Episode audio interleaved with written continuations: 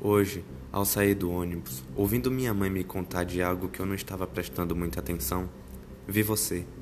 Ou melhor, alguém que parecia muito você.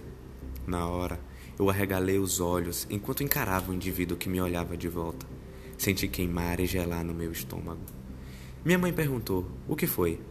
E eu me dei conta de que não era você ali e apenas respondi: Não é nada. Mas, e se fosse? Por que teria vindo no meu bairro sendo que mora em outra cidade? O que te traria aqui? Eu? Ainda? O que diria para mim? Será que você iria reconhecer finalmente os seus erros e me pedir perdão? Será que você diria que sente muito ter cortado o laço de amizade, consideração e afeto que restava? Na hora eu me questionei tudo isso, enquanto ainda estava ouvindo minha mãe me contar a tal história. Mas não era você ali. Apenas você.